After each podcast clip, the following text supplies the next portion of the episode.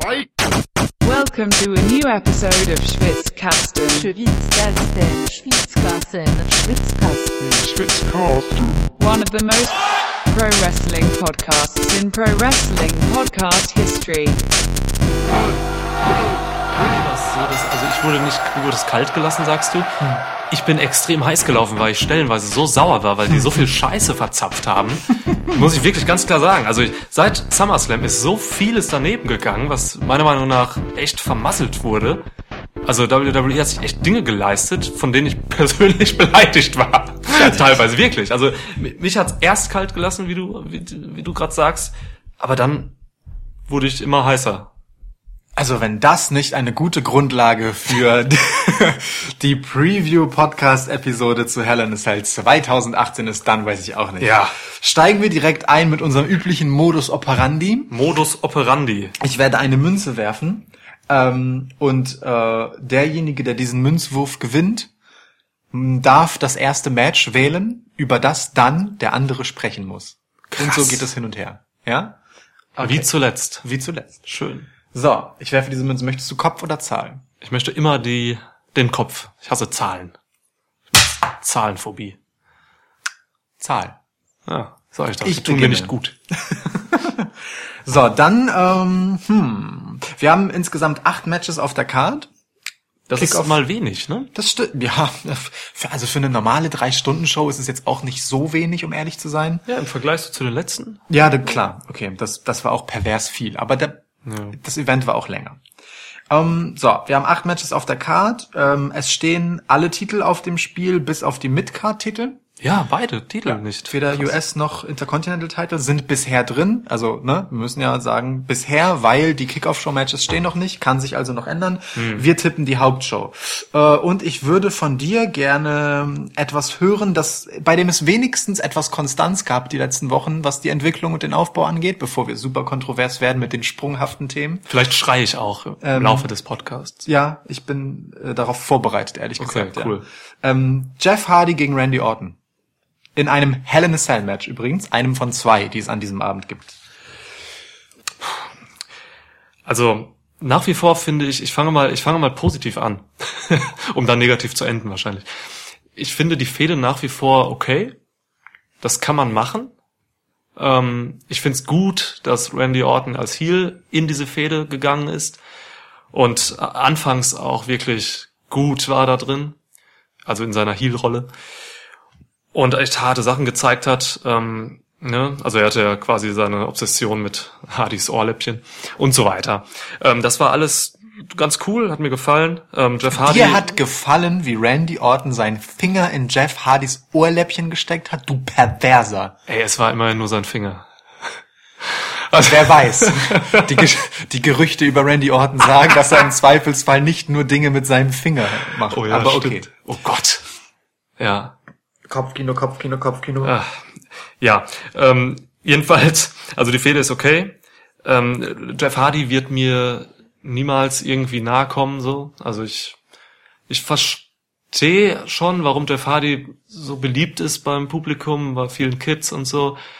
Ähm, aber wirklich, ich, mag, ich, ich sehe ihn nicht gerne. Ich mag ihn nicht und ich will nicht, dass er redet in seiner obskuren Sprache, die er jetzt hat und so. Das gefällt mir alles nicht.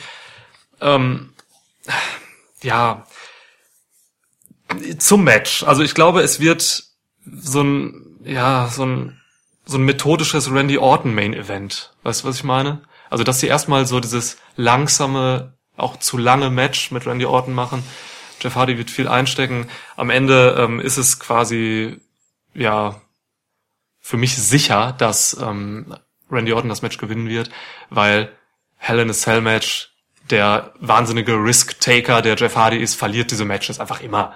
Das ist, ähm, also ja, es wird am Ende ähm, noch eine heftige Aktion geben, geben von Jeff Hardy. Er hat ja angekündigt, dass er irgendwas Heftiges bringen wird, hat er auch nochmal getwittert und hat auch in seiner letzten Smackdown-Promo gesagt, dass man was erwarten kann, dass er keine Angst hat.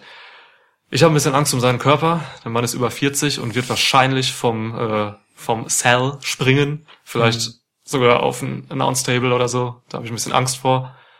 Ja, also Fazit, Randy wird das Match gewinnen und Jeff Hardy wird gefeiert, weil er irgendwas Irres macht.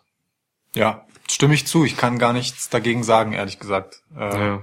Sehe ich halt genauso. Also du hast es äh, wunderbar dargelegt, im Prinzip, wie beide als Gewinner aus der Nummer rauskommen. Ähm, Jeff Hardy nervt schon auch gerade ein bisschen, weil ich mir auch nicht so richtig sicher bin, was Jeff Hardy eigentlich gerade von Jeff Hardy will. Auf der einen Seite will Jeff Hardy gerade, äh, ja, wie immer halt so ein bisschen enigmatisch, mystisch sein ne, und redet mit seltsamer Sprache. Ähm, ja, weiß nicht, esoterisch angehauchtes Zeug daher. Und auf der anderen Seite streut er dann halt immer wieder Verweise äh, auf das Broken Gimmick beziehungsweise das Woken Gimmick äh, seines Bruders ein. Ne? Also das Publikum chantet ja auch Delete, dann auch ihm gegenüber, obwohl er das Delete eigentlich nie so richtig macht. Ja. Aber ähm, hat dann jetzt davon gesprochen, dass er Randy Orton obsolet rendern will. Anglizismen in deutsche Sätze einbauen, manchmal so furchtbar.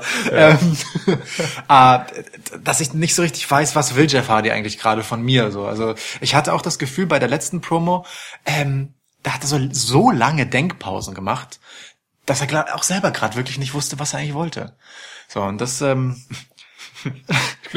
Jeff Hardy ist auch, glaube ich, nicht der hellste, muss man ganz klar mal sagen. ich, ich will mir darüber kein Urteil Ich fange schon wieder an, Leute zu beleidigen, sorry. Ja, Sie haben nicht lange gebraucht diesmal. ähm, ja, weiß nicht. Also, ne, ich weiß nicht, wohin das führen soll. Bei Randy Orton ist halt irgendwie klar, wohin das führen soll. Äh, und er macht seine Sache im krassen Kontrast dazu sehr konsequent. Ähm, die Fehde geht halt so typischerweise hin und her. Mal äh, kommt, steht der eine am Ende der Show siegreich da und hat den anderen hart vermöbelt, mal der andere. Also da ist irgendwie gerade gleich auf. Aber ich denke, äh, ja, auch Randy Orton ist derjenige, der hier den Sieg mitnimmt und äh, Jeff Hardy trotzdem die Gunst des Publikums äh, noch einmal mit einer krassen Aktion sozusagen für sich äh, beanspruchen darf. Und dann ist das Ding durch. Ähm, eine Frage habe ich trotzdem noch dazu. Hm, Gibt's ein RKO? Ich meine, Randy Orton hat jetzt wochenlang damit gespielt, immer über den RKO zu reden und immer wenn er ihn zeigen kann, ihn bewusst nicht zu zeigen, um äh, sozusagen sein, seine Heel-Stellung gegenüber dem Publikum nochmal aufs Arschloch Level 13 zu heben. Ja. Ähm, gibt's diesmal einen? Ähm, Habe ich es richtig in Erinnerung, dass Randy bei der letzten Smackdown eine RKO angesetzt hat? Der schief ging? Was weiß Ich meine, er hat einen angesetzt. Und, Ran und äh, Hardy ist ausgewichen quasi. Bin mir nicht ganz sicher, weil ich nebenbei Notizen gemacht habe, während es diesen Brawl gab. Also, um ehrlich zu sein. Naja, weil, also, so Brawl ist Ja. halt so, ja, klar, okay. Ja. Die brawlen halt und am Ende steht einer und der andere nicht. Das ist die Information, die ich in dem Moment aus journalistischer Sicht für diesen Podcast für mich haben wollte. Und ich muss leider sagen, dass ich hier meiner Recherchepflicht nicht mehr ganz nachgekommen bin und nicht äh, auswendig nacherzählen kann, was alles passiert ist während des Brawls. Bin nichts anderes von dir gewohnt. Ja. Ja, vielen Dank. Ähm, spricht übrigens auch dafür, dass Randy gewinnt, dass Dass Hardy am Ende, nein, dass Jeff Hardy am Ende halt der letzten Smackdown-Episode Ja. gewonnen hat, die Oberhand hatte. Ja, Ist ja auch genau. eine Sache. Ich glaube, es gibt ein RKO, weil ich mir einfach nichts anderes vorstellen kann. Ich weiß nicht, wie Randy Orton gewinnen soll ohne einen RKO. Er könnte den Puntkick wieder ausgraben. Aber der kam auch immer in der Vergangenheit nach dem RKO. Ja, das stimmt. So, ne? Ja, nee, der wird kommen. Ich glaube, es gibt auch eher einen, eher einen irren RKO als einfach einen normalen RKO. Also halt wirklich mal wieder ein Out of Ja. Nowhere im Sinne von Jeff Hardy kommt strange angeflogen und dann zack. Oh, RK Whisper in the Wind wird gekontert vom RKO. Zum Beispiel. Das wäre krass. Boah, oh, Das ist- ich sehe das gerade vor meinem geistigen Ja, Auge. Boah, das ist geil. das sieht stark aus. Das sieht stark aus. Jeff Hardys Moveset ist ja auch echt okay. Ja, ja. also Whisper in the Wind ist einer meiner Lieblings-Moves so von, von, ja, von ihm und generell. Also einer meiner Top 10 Moves so. Ja, Das ist eine geile Aktion. finde ich auch. Ich weiß gar nicht, was das ist. Ein Corkscrew, irgendwas. Ja, Corkscrew, irgendwas Kick. Ähm, Ja. ich, ich glaube auch der einzige Grund, weshalb das nicht sein Finisher ist, sondern die Swanton Bomb ist, weil der, ähm, weil die Swanton kontrollierbarer ist. Der Whis den Whisper in the Wind macht er ja im Prinzip blind, mehr oder minder. Ähm, das kann auch mal nicht so geil aussehen und bei der Swanton Ja. Bomb sieht er natürlich, was da passiert und man kann das on point Ja. sozusagen ähm, Das dann schafft er auch exekutieren. Absolut, ja, definitiv. Ich bin auch, also wrestlerisch, ne, ist Jeff Hardy ja für das, was er machen will, gut. Also ist ja, das ist ja nicht schlecht oder so. Mhm. Mir sagt nur der Charakter nicht zu. Also die, ich bin immer noch jedes Mal von der Swanton Bomb durchaus beeindruckt, wie unglaublich spät er seinen Körper noch rumdreht und sich nicht das Genick bricht. Ja, stimmt. Ja. Also das ist schon geil, wie, Ja. wie lange er waagerecht quasi, nee, senkrecht in der Luft steht, Ja. bevor er dann diese Rolle nach vorne übermacht. Also das ist schon stark. Ja, seine Probleme sind dann auch eher so am Mikrofon und so. Ne? Ich Ja, glaub- weil ich glaube ihm scheiße ist. Ja, Also aber es- ich, ich glaube ihm auch einfach nichts von Ja, ja, dem, was voll. er mir erzählt. Genau. Er hat so eine, so eine, so eine ganz komische, monotone Art auch zu sprechen. Mhm. Und ich weiß, ich glaube ihm das nicht. Jetzt erst halt bei der letzten Smackdown hat er noch gesagt, enjoy the show, enjoy the show. So. Warum? alles, ich finde, alles wird alles komisch. künstlich. Ich meine, Ja. klar, das ist ein Typ, der irgendwie sich Strümpfe mit Löchern über den Arm zieht und mit Facepaint rumläuft. Das ist natürlich extrem künstlich, aber auch seine ganze Art ist halt irgendwie Ja. so, selbst das Künstliche ist so künstlich, dass es künstlich wirkt auf mich. Also weil, ja, also sehe ich auch so. Ich nehme, irgendwie nehme ich ihm sich nicht ab. Deswegen, Ja. wie ich eingangs sagte, ich weiß eigentlich nicht, ob Jeff Hardy gerade weiß, was er von Jeff Hardy will. Und äh, wie soll ich das dann wissen? Gutes Schlusswort zu Jeff Hardy. Lass zum nächsten Match gehen. Wir haben viel zu lange über Jeff Hardy geredet. Wir haben viel zu oft Jeff Hardy gesagt, hör auf Jeff Hardy zu sagen. Jeff Hardy. Ja. Kommen wir, kommen wir zum nächsten Match. Ähm, ich gebe dir mal ein schlechtes. Komm ja, wir, dann ist es weg. Ähm, Daniel Bryan und Brie Bella gegen Miss und Maurice. Dein fucking Ernst. Ja, es muss weg.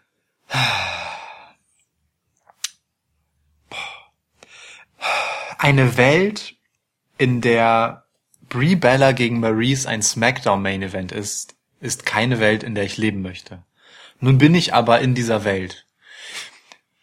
In dieser Welt kann alles passieren und nichts hat irgendwie einen Grund. Deswegen bin ich bei diesem Match völlig hin und her gerissen, weil es entbehrt jeglicher Kausalität, dass das überhaupt existiert. Ich finde keine Rechtfertigung dafür, mir das ansehen zu müssen. Also, ey, Danny Bryan gegen The Miz, alles okay, ne? Ja. Und auch eigentlich nichts gegen Brie Bella und Maurice vom Ding her und persönlich. Also ich meine, sie hören uns ja, sie hören uns ja zu. Insofern, hi Brie, hi Maurice. Hey. Ähm, Girls. Also ich habe vom Ding her nichts gegen die, aber ich habe auch nicht so wahnsinnig viel dafür übrig, sie wresteln zu sehen. Also ich meine, das Beste an Maurice waren Maurice Promos, weil sie wirklich sehr gut, ekelhaft ein äh, Heel war zu einer Zeit, als Wrestling bei Frauen einfach nicht so wahnsinnig wichtig war bei WWE. Ähm, da konnte man sich wenigstens des Unterhaltungswerts wegen äh, ihre Promos gut angucken. Ja, bei Brie Bella fällt es mir schon schwerer zu sagen, was ich an ihr gut finde. Egal. Also, das Match. Daniel Bryan gegen Brie Bella. Nicht das Schlafzimmer-Match. ja, okay. Daniel Bryan und Brie Bella gegen Miss und Maurice. Ähm, zuallererst einmal ähm, viel dringender, als dass ich irgendwie einen Favoriten hätte oder irgendeinen Ausgang bevorzuge. Ja. Ähm, hätte ich vor allem gern, dass das Match kurz ist. Hm. Ach, Mann. Ja, ich glaube schon, dass das äh, Daniel Bryan und Comeback Brie machen. Comeback Brie. Eieiei. Also und es ist jetzt einfach reine Willkür, ne? So wie ich das, Ja. so wie ich das, also natürlich ist das Match nicht willkürlich, ne? Miz und Daniel Bryan ist eine lange andauernde Fehde, die hier quasi auf die nächste Stufe geht. Warum man da jetzt die Dame mit reinholt, ist auch völlig klar. Äh, die eine ist halt irgendwie immer bei Miz dabei, also Maurice und Brie Bella äh, ist nun zurückgekehrt ähm, und verhindert quasi, dass Maurice sich einmischt, Ja. äh, zuletzt zumindest. Und nun sind die beiden eben mit Teil des Matches. Ähm, ja, aber Ja, ist doch okay. aber ja schon, aber ach, boah, na egal. ich glaube, es sollte jedem klar geworden sein, dass ich für dieses Match jetzt nicht so wahnsinnig viel Sympathie übrig habe, oder? Ja, und bei mir soll es auch klar sein, denn ich kann ganz klar sagen, äh, es kotzt mich an, echt Brie und Maurice im, im Ring zu sehen. Das ist, das ist ähm, eine eine Beleidigung für jeden, für jede Wrestling-begabte Frau im Roster. So. Also Ring Rust hat eine neue Dimension erreicht, wenn man von den beiden redet. Also gerade von Brie ist es, ist es echt heftig. Also ich, ich weiß noch, ich habe dir ja die GIFs geschickt. ich habe, ich hab, während ich Raw gesehen habe, habe ich GIFs davon aufgenommen, wie Brie Bella zwei Suicide Dives massiv vermasselt. Brie hat halt wirklich ähm, mehr als Ring Rust so, und Maurice hat irgendwie seit sieben Jahren auch nicht wirklich gewrestelt, hat vor fünf Monaten ein Kind bekommen, was übrigens krass ist, denn sie sieht echt nicht danach aus. Das stimmt. Also das ist heftig. Die sieht echt gut aus nach äh, ja, diesen fünf Monaten schon. Ja, ja. Also ich finde es auch nicht gut, dass dieses Match jetzt, um, dass diese beiden Wrestlerinnen im Spotlight stehen, jetzt so kurz vor Evolution, so, weil das Ja. wirft ein schlechtes Licht voraus. Ja, absolut. Und das mag ich nicht. Also das, ja, ich hoffe halt wirklich, ähm, sie werden nicht viel im Ring sein. Miss und Brian werden dann ähm, hoffentlich das Match wresteln. Ich stehe auch einfach grundsätzlich nicht auf diese Mixed Tag Team Formel, die WWE da so fährt. Jetzt gibt ja jetzt auch wieder bald die ähm, diese Facebook Aktion mit der Mixed Match Challenge und ähm, ich mag das einfach nicht. Das sind also das, das, wenn man sowas macht, dann müssen Frauen auch gegen Männer kämpfen, finde ich. Das macht WWE nicht, weil man nicht will, dass oder nicht zeigen möchte, dass Männer Frauen schlagen. Verstehe ich. Ähm, aber so ist es halt irgendwie diese Geschichte, dass da zwei Matches in einem sind. Und ich mag das nicht, wenn da Tags passieren und dann gibt's eine Unterbrechung im Match, dann kommen die anderen Geschlecht, das andere Geschlecht kommt dann rein und für, ist für mich Unsinn. Und Ja. sie machen ja sehr viel dahingehend momentan, um eben diese Mixed Match Ch äh, Challenge zu promoten. Ja, und das ist doof. Und zur Fehde nochmal ein Satz, ähm, gerade, also vorm SummerSlam hat mich die Fehde Miss und Brian wirklich gepackt, so, es war okay alles. Nach dem SummerSlam packt mich das nicht mehr so. ja. Und ich finde es schade, dass ähm, Andrade Almas und Selina Vega damit reingezogen wurden, weil ich die in einer eigenständigen Geschichte sehen will. Die haben auch mehr verdient. Ja, Also ehrlich gesagt. das passt mir nicht. Ja. Bin ich ganz bei dir. Ach so, äh, Brian und Bree sage ich auch. Die Ja. werden, die werden das irgendwie gewinnen. Okay. Notiert. Also Bree macht den Pin. ja. Ja, ja. Und ist die Fehde danach durch? Nein, denn wenn Brian gewinnt, kann er nicht sagen, er hat Miss irgendwie, also er kann sich da nicht hinstellen und sagen, hey, ähm, jetzt ist mein Comeback dann doch geglückt und so, weil er hat eben nicht gepinnt in meiner Version, sondern repinnt und dann ist das irgendwie noch nicht durch so. Also ich glaube, Brian braucht erst einen clean Sieg über Miss, damit das durch ist. Okay. Äh, genug davon. Mm, Dann bleiben uns ja jetzt nur noch Championship-Matches. Die restlichen sechs äh, haben allesamt Titel auf dem Spiel. Dann nehme ich direkt zwei davon. Die Raw Tag Team Titles, äh, die neuerdings Dolph Ziggler und Drew McIntyre halten, nachdem sie sie vom B-Team gewonnen haben vor zwei Wochen. Sehr überraschend und plötzlich. Ja, Äh, dürfen verteidigen gegen Seth Rollins und Dean Ambrose. Ja. Ich fand's gut, dass sie die Titel gewonnen haben. Das hat mich überrascht und ich werde gerne überrascht. Und ich mag Titelwechsel, die nicht bei einem Pay-Per-View-Event stattfinden. Ähm, hin und wieder gibt's das ja sogar bei House-Shows und so, das finde ich immer am geilsten. Also Ja. für das Wrestling an sich, für den Wrestling-Fan ist das einfach großartig. Ja, total. Und ja, also B-Team konnte ich nicht mehr ertragen. Von daher bin ich froh, dass äh, die, die Titel los sind. Und jetzt ist es äh, Zeit, dass man halt wirklich äh, starke Tag-Team-Champs hat. Und das sind die beiden. Die laufen mit den Titeln arrogant rum und ja, sieht einfach geil aus. Auf deren Schultern. ähm, ja, also zu, zu, habe ich nicht letztens schon von einem heißen Tandem gesprochen, Ja. was die beiden betrifft. Ja, ja, de, Ei, deine, ei, ei. deine Obsession, was äh, Drew McIntyre und Dolph Ziggler angeht, ist äh, inzwischen hinlänglich bekannt. Oh, wie geil wäre ein Stable. Drew McIntyre, Dolph Ziggler und Tony Storm. Hei, hei, hei. Ich glaube, ich könnte zwei völlig beliebige Namen nennen und Tony Storm dazu sagen und du würdest es für ein geiles Stable halten. Klar, Brie Bella, Maurice und Tony Storm. beste Stable. so, beste Stable. Das sind die neuen Four Horsewomen. Brie Bella, Maurice und Tony Storm. Das wären dann aber drei. Ja, Ja. aber Tony Storm zählt doppelt. Willst du damit sagen, Tony Storm ist fett? Nein, sie zählt doppelt. Gut. Zum Match. Ähm, für mich stellt sich hier die Frage, macht man ein komplettes Shield-Titel-Ding bei Hell in a Cell? Also gibt man The Shield wirklich alle Raw-Titel? Das ist ja durchaus möglich. Rollins hält den IC-Titel, Roman hat den Universal-Titel und jetzt könnte man noch die Tag-Team-Titles an Rollins und Ambrose geben. Genau. Das wäre krass. Ja, also äh, Seth Rollins Titel steht ja nicht auf dem Spiel, das heißt, Der behält, ja. mit dem geht er auf jeden Fall nach Hause. Huh. Also das wäre möglich. Die Frage ist, ob man es macht.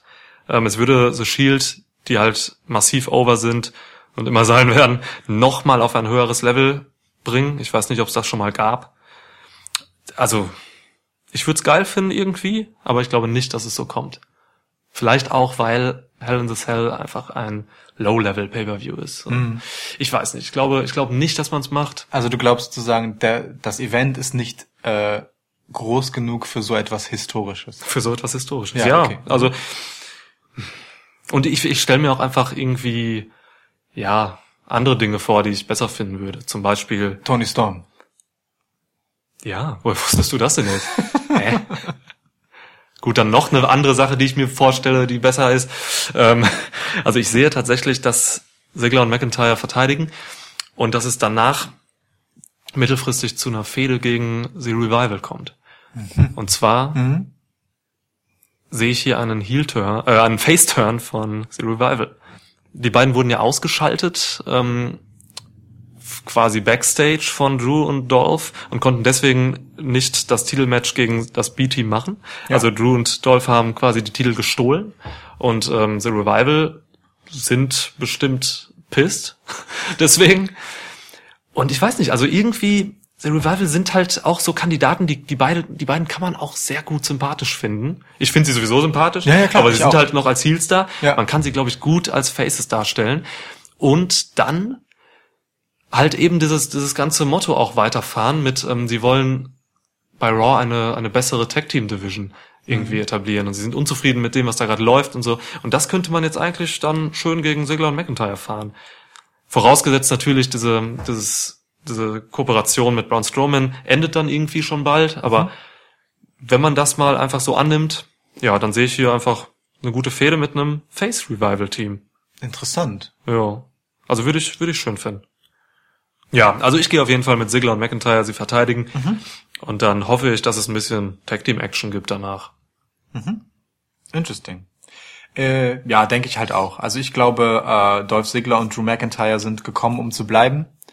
Die haben ja auch eine, eine starke Agenda, mit der sie äh, angetreten sind. Also ich glaube schon, dass das, dass das ähm, eine, eine nachhaltige Geschichte ist und dass sie nicht bei nächstbester Gelegenheit irgendwie auseinandersplitten und der eine gegen den anderen turnt.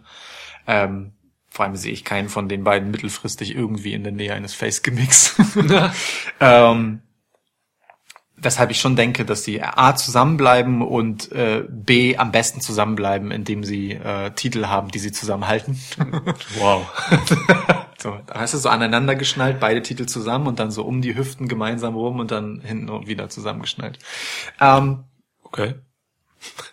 ja, Kann sonst würden sie ja. einen großen Gürtel tragen. Ja. Also ich finde das völlig okaye Vorstellung. Ja. Du meinst. Ja, meine ich. Ähm, Ich meine, sie hören uns ja zu, vielleicht können sie das ja auch irgendwie, ähm, ja, dann auch umsetzen. Genau, wenn die das demnächst machen, dann wisst ihr ja warum, weil äh, der gute Dolph und der gute Drew das äh, hier bei uns, bei Schwitzkasten gehört haben. Adolf, hey Drew. Was geht? So, also auf jeden Fall viel Erfolg beim Match. Ich denke auch, wie gesagt, sie gehen siegreich hervor und die Geschichte quasi The Shield gegen ähm, wie hat Braun Strowman sie genannt? Dogs of War. Yes. Die geht noch ein bisschen. Ist das ein lang, also ist das wirklich jetzt der Name? Nee, Nennen die nee, sich nee. wohl so? Nee, ich glaube, äh, wenn ich das recht, äh, wenn ich mich recht entsinne, dann hat Braun Strowman über den Beifang quasi, der mit rauskam, also die versammelte Heel-Schar äh, von äh, Raw gesprochen, als er Dogs of War sagte, Okay. die vor zwei Wochen rausgerannt kamen und äh, Braun Strowman, Drew McIntyre und Dolph Ziggler geholfen haben, The Shield zu vermöbeln. Ja. Äh, Ich glaube, die hat er gemeint, als er von seinen Dogs Okay. of War sprach. Aber wer weiß, vielleicht wird das ja Hounds of Justice gegen Dogs of War. Kann ich hier ansetzen und äh, wild beleidigen? An dieser ja, Stelle? Ja, klar. Ey, ich bin wahnsinnig geworden, als diese Dogs of War vor zwei Wochen rausgerannt kam. Ja, ich auch. Ich hab's gehasst, aber wirklich aufs Übelste, dieses ganze Packzeug. Ähm, also ich hasse es grundsätzlich, wenn man diese Locker Room Brawls bringt, an denen andere Wrestler als Undercarder mitmachen. Da sind halt Leute bei gewesen, das ist unfassbar. Da waren, äh, ein Kevin Owens war dabei. Das ist unglaublich. Kevin Owens kommt raus und lässt sich da quasi verheizen als irgendein Typ, der unter anderem Braun Strowman dienlich ist. Und wir erinnern uns vielleicht noch, Braun Strowman hat Kevin Owens über Monate lang aufs Übelste fertig gemacht. Das macht und jetzt kommt Kevin Owens raus und unterstützt Braun Strowman gegen The Shield? Warum? Elias war dabei. Das ist auch genauso schlimm für mich. Elias, also es ist völlig unrealistisch, dass Elias, der gerade on top of the world ist, rauskommt und sich da mit irgendwelchen Barbaren, Außer of Pain meine ich jetzt, und äh, The Ascension, dahinstellt und quasi einfach so, so Prügeljobs übernimmt. Und Jinder, Bullshit. Jinder Mahal, der eine von den Singh-Brüdern, der halt immer dabei ist. Mojo Rawley, Mike Canellis, Mike fucking Canellis war dabei. Ja, aber das finde ich ja okay, diese ganze Underkader. also die schon- sollen das nein, machen aber, so. Also ich meine, wann haben wir den denn das letzte Mal überhaupt gesehen? Ja, Ja, taucht ja. er plötzlich da auf? Also weißt du, äh, Kevin Owens ist ja noch mal später darauf eingegangen, dass er sich sozusagen der ähm, dieser ähm, die, ja, weiß nicht, dieser d- Übermacht und Willkür von The Shield entgegenstellen wollte. ja, Bullshit. Ja. Genau, aber, aber Mike Canellis, wo hat Mike Canellis dann in irgendeiner Form äh, eine Grundlage zu sagen, nein, The Shield halten mich, Mike Canellis, zurück auf meinem steilen Weg nach oben. Also, was soll das denn? Ey, Drew Gulak war dabei. Und Drew Gulak wäre jetzt der letzte Name gewesen. Ja. Genau. Den, bei dem finde ich es wiederum geil. Dann ist der halt mal bei Raw zu sehen, ist doch Ja. nice. So. Ja. Ähm, aber ey, wirklich so ein Quatsch. Und dazu kommt dann, Wahnsinn. Dazu kommt dann halt auch noch ähm, Braun Strowman, der Typ, der bis vor ein paar Wochen äh, regelmäßig gegen Tag-Teams angetreten ist und gesagt hat, komm her mit deiner Competition, fühlt sich gegen The Shield wegen eines Beatdowns plötzlich so unterlegen, dass er sich nicht nur Drew McIntyre und Dolph Ziggler an die Seite holt, sondern auch noch einen anderen Pack von irgendwelchen anderen random Typen, die er halt wahrscheinlich mit dem kleinen Finger durch die Gegend schleudern würde, also rein Ja. ne, gimmickmäßig, äh, äh, ran. Also was? Der gesamte Heel Locker Room. Ey, das war wirklich, Also was? Und die haben das ja damals. Moment, also eine Frage dazu. Was? Ja, ich kann's also wirklich, ich war wirklich, als ich dann Kevin Owens und Elias gesehen habe, war ich raus. Ich war wirklich sauer und persönlich beleidigt. Ja. Und, ne, also, ja, oh, Kevin Owens, Mann. Ey, das, ich muss da gerade auch noch drüber reden, über diese Quit-Sache. Kevin Owens hat vor zwei Wochen gekündigt, in einem sehr emotionalen und gut dargestellten Moment, der völlig sinnvoll war, weil es und plausibel, weil Kevin Owens halt wirklich so einen Breaking Point hatte. Er hat gegen alle verloren, wurde von äh, Strowman vernichtet über Monate, hat dann das Match gegen Rollins verloren und dann hatte er nichts mehr und hat gekündigt. Ich dachte mir, geil, das ist überraschend. Das war richtig stark. Nimm ihn raus für ein paar Wochen, für ein paar Wirklich, Monate, ja. lass ihn wiederkommen und dann ist ja irgendwas Neues, irgendwas Frisches. Dann gab's Gerüchte im Netz, ähm, dass er vielleicht ein Heyman-Guy wird, dass er abnimmt und irgendwie an seinem Körper arbeitet und dann einfach so ein, keine Ahnung, so ein Chris Benoit-Typ wird oder so und wiederkommt und einfach wrestelt. Was passiert? Eine Woche später taucht er einfach wieder auf, greift in ein übertrieben peinliches Segment von Bobby Lashley und Jinder Mahal ein und attackiert einfach Lashley. Fertig. Dann ist er wieder da. Und, und Cole redete noch bei der aktuellen Raw darüber, dass es ein, dass, dass, dass, dass er returned ist. Er ist einfach wieder zur Arbeit gegangen, wie alle anderen auch. Ja, ohne Tage Scheiß, er ist später. einfach am fucking nächsten Arbeitstag äh, Ja. wieder auf der Matte gestanden. Also Riesenbotch einfach. Die haben diese ganze Story einfach aufgebaut, um es dann einfach wieder komplett äh, umzudrehen und einfach, ja, fallen zu lassen. das Schlimme ist, dass es halt ausgerechnet Bobby Lashley ist. Nichts gegen Bobby Lashley, aber Bobby Lashley ist halt äh, ein Typ, der seit seiner Rückkehr halt auch irgendwie in einer völligen Ungewissheit schwebt. Also ab dem Zeitpunkt, wo er wieder da war, ist einfach nicht klar, was mit ihm passieren soll und wer er sein soll. Also dann ist er mal der sehr nahbare Typ, der eine total persönliche Feder hat, bei der es um seine Familie geht, der seine Schwestern wirklich innig liebt und bla. Ähm, dann ist er im nächsten Moment gegen, Ron, äh, gegen Roman Reigns äh, ein unglaublicher Badass. So klar, also ich meine, Menschen haben Facetten so, ja, aber das hier geht's halt wirklich so. Schnitt, anderer Bobby Lashley. Ja, ja. Schnitt, jetzt plötzlich ist er irgendwie der dauergrinsende, gut gelaunte Bobby Lashley, mit der immer lustig allen auf die Schulter klopft und My Man sagt. So, und Der, alles so, der, ich würde ihn was? Finn Lashley nennen. Also, also was ist denn da los? Also, wer, wer ist Bobby Lashley eigentlich so? Und ähm, jemanden, der in so einer Ungewissheit sich befindet, den muss Kevin Owens jetzt als nächstes overbringen. Also ich meine, Kevin Owens hat halt die letzten Monate einfach nichts anderes gemacht, als nacheinander Leuten zu helfen, overzukommen im Ja. Publikum. Und das ist, das ist einer der wichtigsten Jobs im Wrestling. Ja. Da müssen wir nicht drüber reden. Und Kevin Owens macht den sensationell. Sensationell. Ja. Aber immer wieder dieses Sprungbrett zu sein, ist halt auch nicht unbedingt eine Anerkennung dessen. Finde ich. Vor ne? dem Hintergrund Also wäre auch- es so gut gewesen, wenn es, wenn sie es durchziehen mit diesem Quit. Genau, also der braucht halt auch mal einfach wieder eine eigene Geschichte für sich, die ähm, sein sein Standing halt weiter manifestiert, damit er legitimerweise dieses Sprungbrett sein kann. Ja.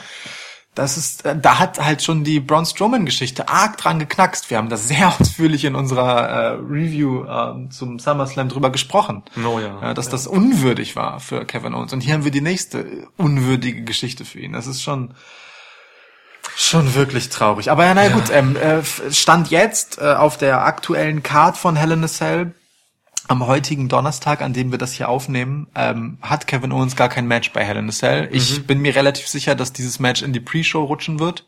Was Gegen Lashley. ja, was äh, eine einzige Unwürdigkeit wiederum ist. Ja. Ähm, oder gar nicht stattfindet, was okayer wäre, ehrlich gesagt, als ein Pre-Show-Match für Kevin Owens. Ja, also irgendwie, Mann, das ist halt ein, der, der Typ ist halt ein Main-Eventer, Punkt. Punkt, Der hat ja. gefälligst ein Main-Eventer zu sein. Ja. So, ähm, der hat in den letzten Jahren mit die besten Geschichten im Wrestling erzählt. Ja. So. Konstant, über eine ganze Zeit hinweg bei NXT und dann später in den Main-Shows und dann sowas. Also das tut mir in der Seele weh, das zu sehen. Aber wir sind davon abgekommen, dass wir eigentlich über Dolph äh, und Drew gesprochen haben, bei denen wir uns wiederum einig sind, zum dritten Mal heute. Ähm, kommen wir doch einfach zum nächsten Match. Ja, Atmen wir einmal kurz durch und kommen zum nächsten Match. Shanti. Schön. Ich hasse Jinder Mahal. So. Grauenhaft. Aber immerhin, er hat auch kein Match. Was ja schon mal gut ist. Das ist wirklich eine gute Nachricht. Ja. Okay, ähm, nächste Match. Ich serviere dir die anderen Tag Team Titel, nämlich von SmackDown. The New Day verteidigt gegen Rusev Day. Rusev und Aiden English. Welcher Tag wird sich durchsetzen? wird Rusev Day, die sich äh, in einem Qualifikationsturnier durch zwei Matches gegen äh, ein, das erste war ein Triple Threat Match, das zweite war dann äh, das Match der beiden Sieger aus den beiden Triple Threat Matches, es war jetzt The Bar, durchgesetzt haben ähm, als Number One Contender jetzt für den Titel von The New Day, die ihn äh, eine Woche nach SummerSlam von den Bludgeon Brothers gewonnen haben. Witzig eigentlich, ne? Beide äh, Tag Team Titel haben jetzt so zwischen SummerSlam und äh, Hell in a Cell Ja. die Besitzer gewechselt. Nun gut, also hier sind es New Day mh, gegen Rusev Day. Also Rusev Day, die halt auch seit 100 Millionen Jahren Dauerover sind, die die zwischenzeitige fast Split-Fehde zwischen äh, Rusev und Aiden English unterbrochen haben, um ja, dann doch irgendwie so langsam endgültig in Face-Gewässern anzukommen. Sind jetzt als Tag-Team zurück und treten gegen New Day an, um allerdings New Day zu unterliegen, weil ich nicht glaube, dass man den Titel schon wieder die Hände wechseln lässt. So over äh, Rusev Day auch sind, ich sehe die ehrlich gesagt ähm, nicht danach großartig etwas mit den Titeln anfangen, ähm, weil ich Rusev auch äh, mir, mir gehen die langsam auf den Sack.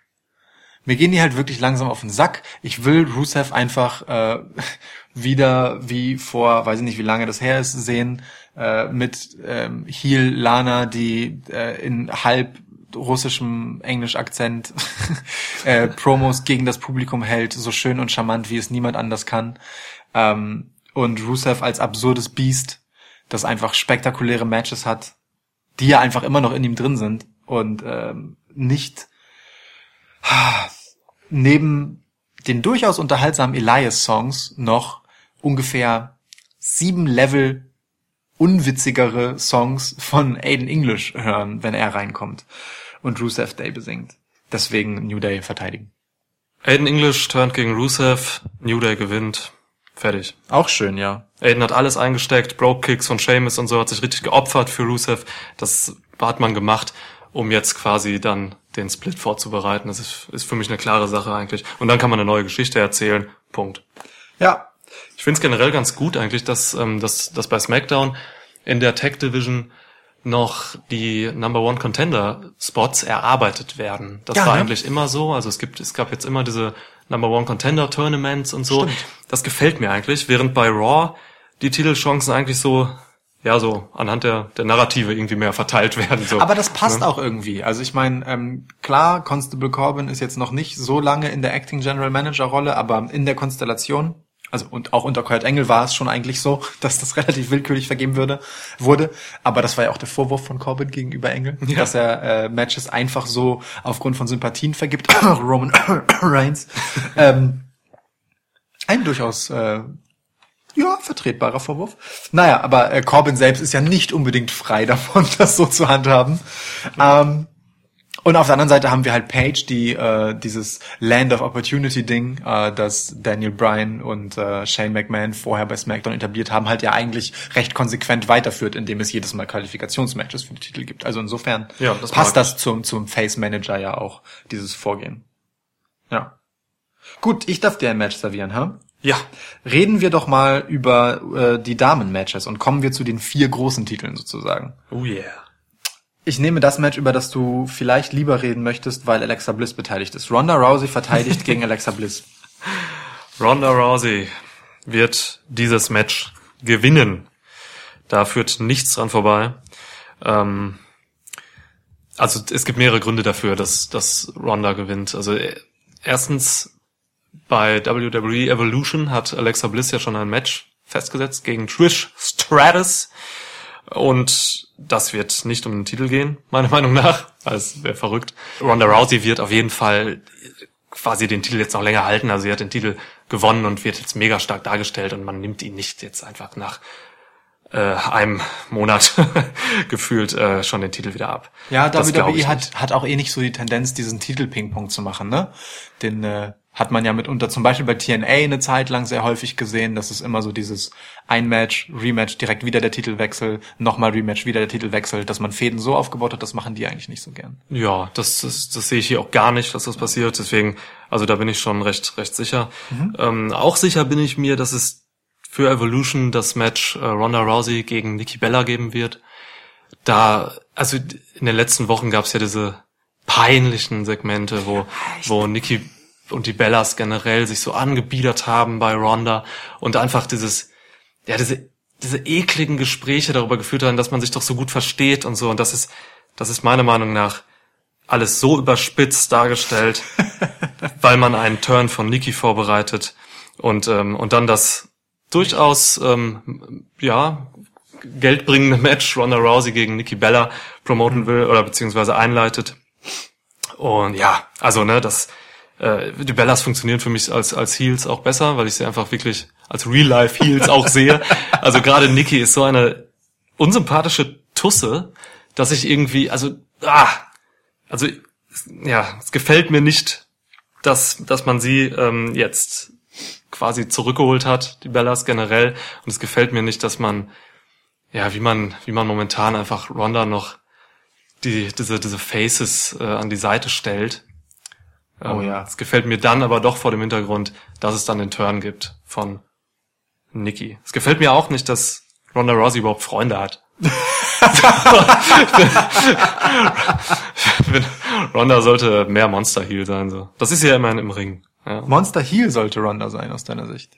Meinetwegen auch Face. Mir Also- ist egal, aber sie muss ein Monster sein. Ja, also da, da aber bin auch ich, außerhalb des Rings. Ja, also dieses Einzelgänger-Ding, äh, was man mit Roman Reigns versucht hat, könnte man mit Ronda halt viel besser anfangen. Also so mit frischem Start. Jo. Ähm, passt auch irgendwie mehr zu ihr, aber also dass Ronda äh, auf längere Sicht ähm, Babyface auf jeden Fall bleiben soll und äh, Merchandise verkaufen, ich glaube, das äh, steht außer Frage. Ja. Sie werden jetzt noch so ein bisschen bei dem Match probieren, Alexa eine Chance einzuräumen, eine theoretische, weil Ronda ja eine Rippenverletzung hat. Die haben sie ja jetzt geworkt die letzten ein oder zwei Wochen. Und dadurch wird man halt versuchen, ja, also Alexa wird auf jeden Fall auf die Rippen gehen, so, ne, wird am Anfang dann diese Verletzung in Anführungsstrichen ausnutzen, aber mein Gott, also wenn, wer das SummerSlam-Match zwischen Ronda und Alexa gesehen hat, äh, wird sich nicht davon überzeugen lassen, dass eine Rippenprellung oder so Ronda den Sieg kosten wird. Da gab es nämlich beim SummerSlam ein Squash-Match und ja, also Ronda könnte nach aktueller Darstellung Alexa auch mit einem Arm besiegen. So. Ja. Aber du glaubst, es wird nicht wieder so ein Squash-Match, wie es zuletzt bei SummerSlam Nee, es war? wird länger gehen, eben weil man diese Verletzung einfach ausspielt. Alexa wird erst auf den Rippen rumprügeln. Weil Alexa sozusagen einen Angriffspunkt hat. Und das finde ich gut und das kann Ja. man machen und ja, am Ja. Ende gewinnt sie. Ja. Die Ronda. Ja, es ist äh, der langweiligste Podcast in der Geschichte von Schwitzkasten, aber auch hier stimme ich zu. Haben wir alles? Wir haben bis jetzt identisch? alles, alles identisch getippt, ja. Ich sehe auch Ronda Rousey gewinnen und ich sehe auch keinen Weg dran vorbeiführen. Okay. Also, äh, man muss das natürlich alles unter Vorbehalt sehen. Also, ähm, wir reden von einem Titelmatch und ich sehe Ronda Rousey als Titelträgerin aus dem Match gehen. Punkt. Das steht für mich völlig fest, ist in Stein gemeißelt. Natürlich gibt es eine Restwahrscheinlichkeit, dass das wegen irgendeiner Disqualification passiert. Ähm, da reicht es ja auch, wenn jemand, also absurderweise Trish Stratus auftaucht und Alexa Bliss angreift. So, ja, dann wäre äh, zwar Alexa Siegerin des Matches und mein Tipp wäre falsch, weil wir tippen die Matchausgänge, müssen wir ja sagen. Ähm, trotzdem das Ergebnis, das ich im Sinn habe, nämlich dass Ronda den Titel behält, äh, das bleibt. Ähm, dennoch glaube ich, Ronda gewinnt clean und tippe auch Ronda. Ja. Okay, kommen wir zum nächsten Match. Äh, Ich serviere dir einen, einen Kracher. AJ Styles verteidigt seinen WWE-Titel gegen Samoa Joe zum zweiten Mal. Und zwar erfolglos. Ich denke, Samoa Joe holt das Ding. Das will ich so. also ich meine, äh, wir haben letztes Mal schon äh, beim SummerSlam beide auf Joe getippt und wir hatten recht. Joe hat das Match gewonnen, wenn auch nicht den Titel. Ähm, und ich glaube, Joe gewinnt auch dieses Mal das Match und er gewinnt auch den Titel. Ähm, und wenn es dieses Match noch einmal geben wird, weil die Fehde noch länger laufen soll, was ich mir durchaus vorstellen kann, dann werde ich wieder auf Joe tippen. Denn ich tippe letztendlich, dass Joe siegreich aus dieser Fehde als neuer WWE-Champ hervorgehen wird. Wann zur Hölle das passieren soll, weiß ich halt nicht. Aber ähm, ich möchte das und ich halte das für richtig. Und ich glaube auch, dass es an der Zeit ist, dass ähm, das Sinn macht. Ja, dass AJ ähm, auch wieder in die Rolle des Verfolgers kommt, dass er, äh, dass man an seinem Status als, naja, eben derjenige, der The Man ist bei SmackDown, äh, ein bisschen kratzt und Zweifel hat, damit AJ Styles Matches wieder spannender sind, blöd gesagt. Ja, ähm, dafür muss er halt mal verlieren, dafür muss er halt mal den Titel abgeben. Ähm, auf mittlere Sicht kann ich mir auch sehr gut vorstellen, dass AJ Styles so einen so einen Shawn Michaels Status der späteren Jahre bekommt und einfach ohne Titel völlig okay aufgehoben ist und einfach für die richtig fetten Geschichten da ist, ähm, bei denen es nicht um Titel gehen muss, sondern die einfach spannend sind um der Geschichten, die es sind. Ähm, über kurz oder lang. Ne? Das muss jetzt nicht in nächster Zukunft passieren, aber das sehe ich so als quasi äh, die letzten Jahre von AJ Styles Karriere.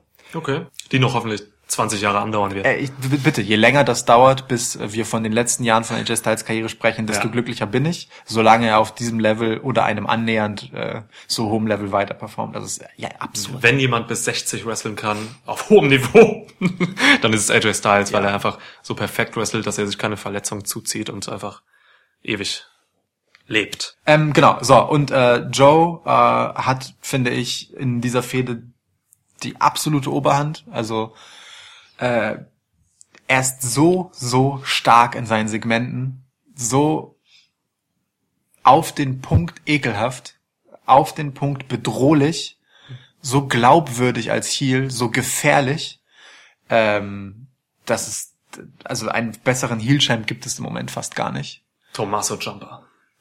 Ja, guter Punkt. Guter Punkt, gebe ich dir. Guter Punkt, gebe ich dir. Ähm, aber Joe ist halt locker auf dem Level, so. Sowohl, also in jeder Hinsicht eigentlich. Am Mikro, ah, oh Mann, Champa hat so hart zugelegt am Mikro, dass es schon wieder schwer ist, das zu sagen. Aber okay, also, ähm, anders, äh, Joe hat schon vor zehn Jahren bei TNA bewiesen, dass er diese Rolle haben kann und dass er gut darin ist, so. Ähm, und ich sehe den unglaublich gerne und halte ihn halt für, wenn ich mir das SmackDown-Roster so angucke, den einzigen legitimen Kandidaten, der AJ Styles den Titel abnehmen kann. Und wenn das irgendwann mal passieren soll und er nicht den absurdesten Rekord äh, für Langzeittitel halten aufstellen soll, dann muss Joe ihm langsam mal den Titel abnehmen. Also gut, irgendwelche Drafts und so kann es ja immer noch geben. Ähm, aber ja, Ja, AJ konnte den, den Rekord von CM Punk knacken, ne? CM Punk hat, glaube ich, über irgendwas mit über 400 Mhm. Tage so. Ich weiß gar nicht, wie nah AJ da dran ist. Das weiß ich auch nicht. Das könnte, das wäre noch interessant. Wir werden das nachrecherchieren. Ja, sollten wir. Da, soll- darüber sollten wir dann vielleicht äh, in dem äh, Review-Podcast zu Hell in a Cell da mal Oh ja. sprechen. Du hast hiermit die Hausaufgabe, das äh, nachzurecherchieren. Notiere es mir. Sehr gut. Ja, aber äh, wie gesagt, also ich tippe Samoa Joe. So. Schön. Ähm, also, ich, ich wünsche mir auch sehr, dass Joe Champ wird. Ich ähm, habe das schon beim SummerSlam erhofft und ich würde auch einfach, ja, ich bin sicher, dass es ein ein, ein guter Schritt wäre für den WWE-Title und für SmackDown, weil es, es braucht jetzt doch diesen frischen Wind, den Samoa Joe ähm, ja mit einer Feuersbrunst äh, hereinwehen würde. es ist, ich, also, ich, ich frage mich so ein bisschen, hat man die Eier, Joe zum Champ zu machen, so, weil das wäre schon irgendwie was, was ganz Neues, so. Also Samoa Joe als, als, als Champ ist schon, ist schon eine krasse Sache, so. Und ich weiß nicht, ob die, vielleicht, ob die Verantwortlichen vielleicht Angst haben, ob das, ja, ob die Leute bereit dafür sind, so. Aber ich, ich, ich, ich wünsche es mir einfach sehr, weil, wie du hast eigentlich alles gesagt zu Joe. Also ich, er ist großartig. Ist momentan der, ja, mit Tommaso Ciampa der, der beste Heel im äh, WWE-Universum. Und Mann, ja, ich wünsche es mir, aber ich glaube nicht, dass es passieren wird. Also hier tippen wir unterschiedlich. Ich glaube, AJ Endlich. Styles, ja, ich glaube, AJ Styles verteidigt. Okay. Ähm, wenn man es gut macht, dann macht man es so, wie ich es jetzt vorschlage. Vince McMahon hört ja zu, Ja. deswegen vielleicht nimmt er sich was an davon.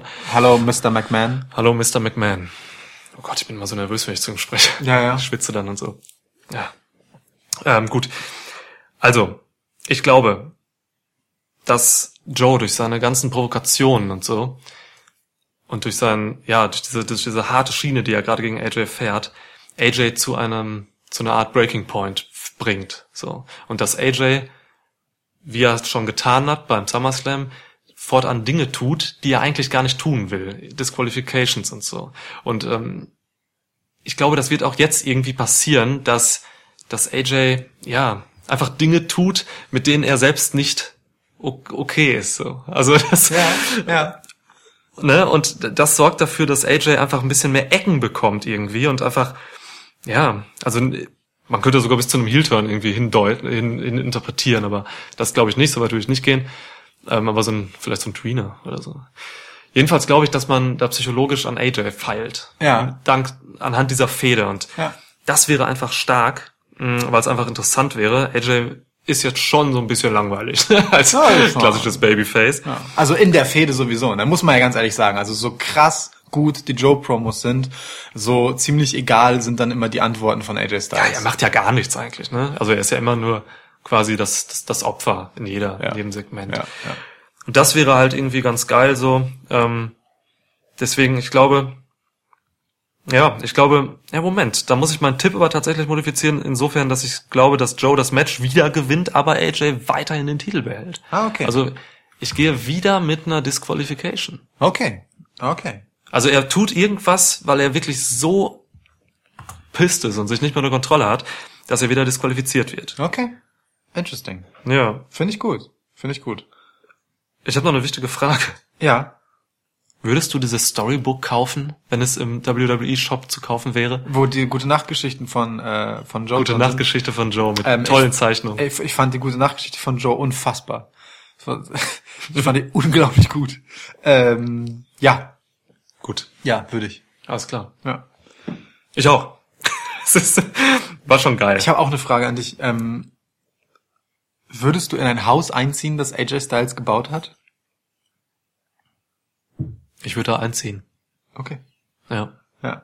Also wenn er, okay. Aber ich frage, Wenn er- wobei, wenn es, wenn er- wobei es dann auch mal Ärger gibt so ein bisschen. Naja, aber wenn er so eine ähnliche Perfektion an den Tag, also wenn er, wenn er körperlich eine ähnliche Perfektion an den Tag legt ähm, beim Hausbau wie im Ring, wovon ich irgendwie ausgehe, weil AJ Styles Mhm. für mich jemand, der von der körperliche Arbeit verrätet, wirklich nah an der Grenze der mathematisch äh, absolut exakten Perfektion sich bewegt, dann, dann glaube ich schon, dass es ein solides Haus ist. wobei er ist ein Redneck, ne? Das ist ein Georgia, Georgia Redneck. Aber Der baut vielleicht einfach so einen, so einen riesigen Wohnwagen. Ja, über Geschmack ist halt eher so das Fragezeichen, was es dann gibt bei diesem Haus. Aber ich glaube, handwerklich ist das sehr solide. Ich hätte nur ein bisschen Angst vor, vor, vor Zwist im Haus, weil du hast ja irgendwo auch noch Paige dann zwangsläufig da rumlaufen, die dann immer sagt, this is my house! Das sagt Weißt sie du? nicht mehr. Das sagt sie. Das sagt sie nicht mehr. Das hat sie jetzt lange nicht mehr so öffentlich gesagt, aber das sagt sie doch bestimmt ständig zu AJ backstage. Meinst du? Ja klar, der sagt ja, ich habe das Haus gebaut, sie sagt, das ist mein Haus. Ah, kann ja sein. Vielleicht hat AJ das in ihrem Auftrag also gebaut. Also im Endeffekt ist ja okay. AJ sagt, ich habe das Haus gebaut und Paige ist halt nur mal General Manager und dann sagt sie natürlich legitimerweise, dass ihr Haus ist. Also wo ist dein scheiß Problem? Ich glaube einfach nicht, dass AJ einfach für andere Leute ein Haus baut. Er hat eine Familie. Naja, also die müssen ja auch irgendwo. Aber die bezahlt ihn ja. Also sie, sie Paige hat doch unterschreibt Geld. Na, aber sie unterschreibt ja, nein, also nicht bezahlt sie ihn nicht, aber sie ist General Manager. Sie unterschreibt halt letztendlich die Gehaltschecks für AJ Styles. Das ist doch scheiße. Ich, Okay. Aber egal. Also war nur so eine Frage am Rand. Ja, ja. Ähm, gut. Schön, dass wir drüber gesprochen haben. Okay. Also ich bin mir noch nicht sicher, ob ich zu diesem Statement stehen kann, dass es schön ist, dass wir darüber gesprochen haben, aber wir haben darüber gesprochen. Ja. Wir haben noch zwei Matches. Ähm, dann nehmen wir doch Lottie gegen Becky. Charlotte, Lotti gegen Becky. Charlotte Flair, äh, Champion, von den Fans gerade ungeliebt und äh, immer wenn sie mit traurigem Gesicht da sitzt, weil ihre beste Freundin Becky sie verraten hat, Oh. Menno, ähm, Menno. wird sie ausgebuht ähm, gegen die frisch heel Becky Lynch, äh, die besser aussieht denn je in ihrer Wrestlerinnenrolle. Also, Habe ich jetzt zu viel Urteil vorweggenommen? Nein. weiß ich nicht, aber ich glaube, du wolltest mir eine Frage stellen und Ja. kamst dann rein. Naja, ich habe hab das, ich habe die Frage ja gestellt und äh, inhaltlich eingeleitet, was um was für ein Match es sich handelt, falls du die letzten Wochen äh, SmackDown verpasst haben solltest. Ja. Ich habe generell, ich gucke gar kein WWE mehr. Ja. Also ich interpretiere das einfach nur so aus deinen Augen. Ja. so was so passiert ist. Äh, Ric Flair hat geheiratet. ja. Also wenn wenn es einen Satz gibt, den man immer sagen kann, bei jeder Gelegenheit, und er ist absolut glaubwürdig und man kann ihn gar nicht in Frage stellen, dann ist es der Satz, Ric Flair hat geheiratet. Und weißt du, wen er geheiratet hat? Zum, ich, also er hat ja schon öfter geheiratet. Danke, dass du meinen Witz nochmal erklärt hast. Er hat Fifi the Maid geheiratet. Who? Muss man nicht kennen, ich kannte sie auch nicht. Okay. Fifi the Maid, ich fand den Namen einfach göttlich. Du hast wieder einmal sehr überzeugend wirken lassen, dass du irgendeinen absurden Namen kennst, der mir nicht bekannt ist. Also bei mir zumindest hast du das Image als Experte für die Abseitigkeiten und uninteressanten äh, Charaktere des Wrestlings auf jeden Fall äh, drin. Ich glaube, Fifi the Maid war damals bei WCW oder so. Die hat ihn mal reingeführt und so. Ist auf jeden Fall jünger als er und ja. Das ist ja überraschend. Das, ich glaube nicht, dass es Menschen gibt, die älter sind als Ric Flair. Seit Mae Young tot ist. Oh Gott, Mae Young ist tot. Ja gut, von Ric Flair wieder zurück zu seiner Tochter Lottie. Ja. An dieser Stelle sei die kleine Lottie gegrüßt. Hey Lotti, was geht? Ja, also ich meine jetzt nicht Charlotte, sondern Freundin von mir. Tochter heißt Lottie. Ja, krass. Also der Turn von Becky Lynch geschah beim SummerSlam. Seitdem ist sie Heel. Und alles, was dann in den Folgewochen passiert ist, war eigentlich für WWE katastrophal, weil der Heel-Turn von Becky Lynch komplett in die Hose gegangen ist. Ähm, sie wurde bejubelt von allen Menschen, äh, die irgendwas mit SmackDown zu tun haben. Und ja, Außer Charlotte. Charlotte hat nicht so viel gejubelt, das stimmt.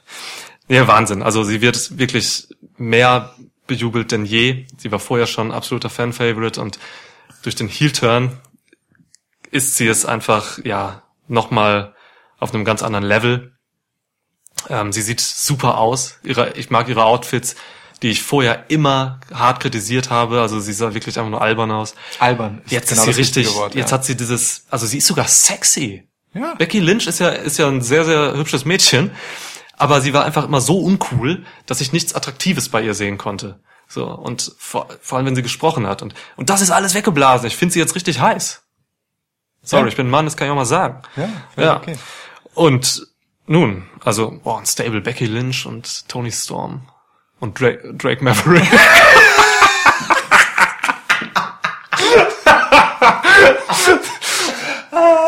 Bestes Stable. ey. Boah, warte, warte, warte, warte. Ich sehe das gerade so vor mir, wie Drake Maverick in, in irgendeine, in den VIP-Bereich irgendeiner beschissenen Disco kommt. Seine beiden Türsteher sind dabei, aber im Arm hat er dann auch die beiden Ladies. Tony und Becky. Ja, d- das sehe ich komplett. Geil. Das Stable sehe ich komplett. Wow. Ja, ähm, gut. Lassen wir das wirken. Und ähm, ja, also ich sehe so ein, ich sehe ein kleines Dilemma. Ähm, wenn Charlotte dieses Match gewinnt, dann wird man sie heftig ausbuhen Wie schon die letzten Wochen.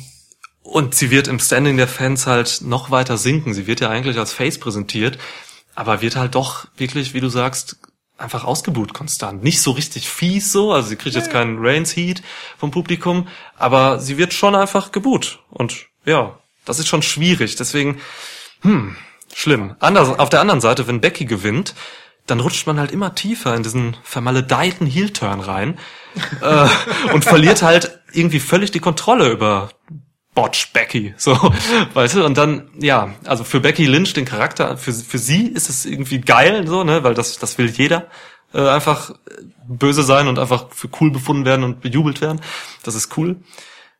Aber ja, also das Dilemma sehe ich da schon. Am E- Endeffekt denke ich aber, dass Charlotte gewinnen wird. Bin mir aber echt super unsicher. Das ist das Match, wo ich mir am unsichersten bin. Ja, bin ich ganz bei dir tatsächlich. Äh, ich bin mir auch mega unsicher, ähm, eben wegen des angesprochenen Dilemmas. Charlotte wurde zurückgebracht, hat quasi dann sehr schnell den Titel direkt gewonnen. Ähm, sollte wahrscheinlich eigentlich als große Rückkehrerin in gleißendem Licht dastehen. Ähm, naja, und jetzt sitzt sie halt eher tränenüberströmend herum, was natürlich in Storyline auch so geplant war, weil äh, ihre beste Freundin immer gegen sie turnt. Nur das Dumme ist, dass Charlotte Flair nicht nur diesen Verlust ihrer besten Freundin äh, beweinen könnte, sondern auch äh, den Verlust ihres Status bei den Fans. Ähm, und ich glaube, das war nicht ganz so geplant. Nicht ganz so, nee. Ähm, äh, wenn sie gewinnt, dann wird das sicherlich äh, ja nicht besser werden. Äh, wenn sie verliert, dann hat sie halt ziemlich schnell den Titel wieder verloren, den sie gerade erst gewonnen hat. Aber ähm, Charlotte Flair, also wenn man da jetzt mal so ein bisschen in the long term denkt, wer ist eigentlich Charlotte Flair und wo soll Charlotte Flair in den Augen von WWE mal hin? Charlotte Flair soll ihre Karriere beenden als ähm, größte weibliche Wrestlerin, die es jemals gegeben hat. Da bin ich mir sicher, dass das die Rolle ist, die man für sie möchte. So.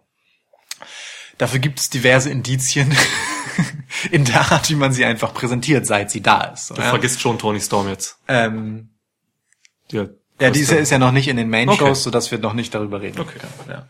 Ja. Ähm, ich will keine Schlägerei mit dir anfangen. ähm, also, da soll Charlotte hin. Und ähm, man hat bei Charlotte schon mal auf eine relativ hastige Art versucht, ihren Status schnell nach oben zu drücken. Nämlich, indem man sie möglichst schnell zu einer mehrfachen Championess gemacht hat. Also wir erinnern uns an die Fehde Charlotte gegen Sasha Banks, die mehrfach eben schnelle Titelwechsel aufeinander folgen ließ, damit beide sehr schnell mehrfache Champs waren und im Status eben über anderen weiblichen Wrestlerinnen, ähm, die im Roster sind, standen. Und ich kann mir durchaus vorstellen, dass äh, es gar nicht so schlimm ist, wenn Charlotte ihren Titel jetzt erstmal verliert, damit ihr Image nicht ganz so sehr leidet und sie dann wieder in die Verfolgerinnenrolle kommt und sich den Status, den man ihr schnell zuschieben wollte bei ihrer Rückkehr, erst einmal erarbeiten muss. Wie es sich Becky Lynch ja getan hat, weswegen Becky Lynch trotz Heel-Rolle gerade wahnsinnig äh, positiv bei den Fans dasteht, weil sie sich halt über eine gewisse Zeit ohne das Glück zu haben, die Chance zu bekommen, den Titel zu gewinnen, ähm, einen Status erarbeitet hat, ja, und immer gute Matches geliefert hat und äh, immer abgeliefert hat und immer nah dran war, aber halt nie, ne, nie durfte. So, äh, deswegen hat Becky irgendwie einen legitimen Anspruch auf den Titel in den Augen der Fans und deswegen die Gemengelage, wie sie gerade so ist. Ja. Und ähm, die einzig richtige Lehre aus meiner Sicht, die man aus dieser Situation ziehen kann, ist halt genau die. Charlotte muss sich das erarbeiten. Es hat nicht funktioniert, sie direkt wieder in das Picture zu schieben. Ähm, zumindest nicht auf dem Rücken von Becky. Das war, glaube ich, der kapitale Fehler. Hätte Charlotte einfach so gegen Carmella gewonnen. Alles cool für alle. Aber dadurch, dass es auf dem Rücken von Becky ausgetragen wurde, sind die Fans halt nicht so richtig zufrieden damit. So. Und äh, ich glaube, da kommt man nur raus, indem man Becky gewinnen lässt. Die Frage ist nur, ähm, ist jemand so einsichtig? ähm, also für Becky ist, du hast völlig recht, ne? Für Becky ist die Situation halt super. Sie ist im Prinzip äh, von jetzt auf gleich zu so einem Kevin Owens Heel Status gekommen, ohne dass sie im Prinzip den Weg des äh, verhassten Heels gehen musste. Sie ist einfach direkt einfach der Heel, den man cool findet, Mhm, weil sie, guter alle, Punkt, ja. weil sie halt alles gut macht, ja? Sie hat einfach den den unliebsamen Teil übersprungen und ist direkt einfach bei der coolen Heel Rolle. So. Ja, ja. Das ist das ist schon super. Also, ne, so eine Elias Rolle halt sowas, ne? Du bist klar ein Heel, aber die Fans lieben dich halt trotzdem, weil du deine Sache einfach gut machst, so. Eigentlich geil für Becky, ähm, wie gesagt, blöd für Charlotte in der äh, in der Konstellation.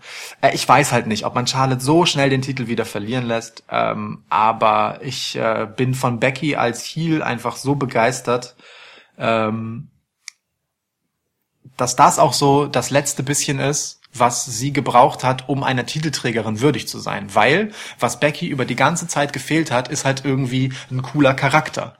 So. Also, sie war ja im Ring gut und trotzdem hätte ich sie nie als Championess sehen wollen, weil sie mich halt gelangweilt hat. Das ist jetzt weg. Sie ist besser denn je, in jeder Hinsicht. Alles an ihr ist besser denn je gerade. Äh, und deswegen sehe ich Becky gerade tatsächlich jetzt erst richtig reif für den Titel. Äh, reifer jedenfalls, als sie es als Face war, als sie zuerst die Gelegenheit hatte, ihn von Carmella zu holen im Triple Threat Match beim SummerSlam. Insofern tippe ich jetzt einfach mal auf Becky weil ähm, das für beide eigentlich der bessere Ausgang ist und auch insgesamt für die Division der bessere Ausgang ist. Ja, genau. Also du, du hast recht in dem Sinne, die Leute, die gelangweilt waren von Becky, wozu wir halt auch einfach gehörten, Ja.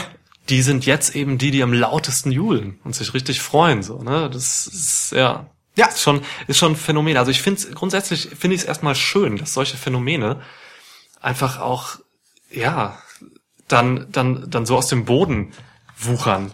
Ja. Das ist echt eine geile Entwicklung eigentlich. Also ich mag dieses Kontroverse. Ich mag es auch manchmal, wenn so Dinge schief gehen, Ja, weil ja. ich dann ja auch einfach gerne sehe, wie man es dann quasi äh, wieder richtet.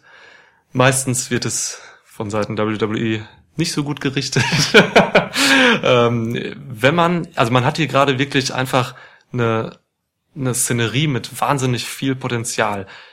Wenn man das jetzt gut nutzt und gut macht, vielleicht so, dass Charlotte und Becky halt beide einfach äh, ja gut dabei rauskommen, dann hat man da echt viel für beide getan, vor allem für Becky halt so. Ja. Und wie du du hast du hast es gerade ausführlich gesagt, so, ne, das das fehlte einfach Becky Lynch jetzt noch, diesen Charakter zu kriegen.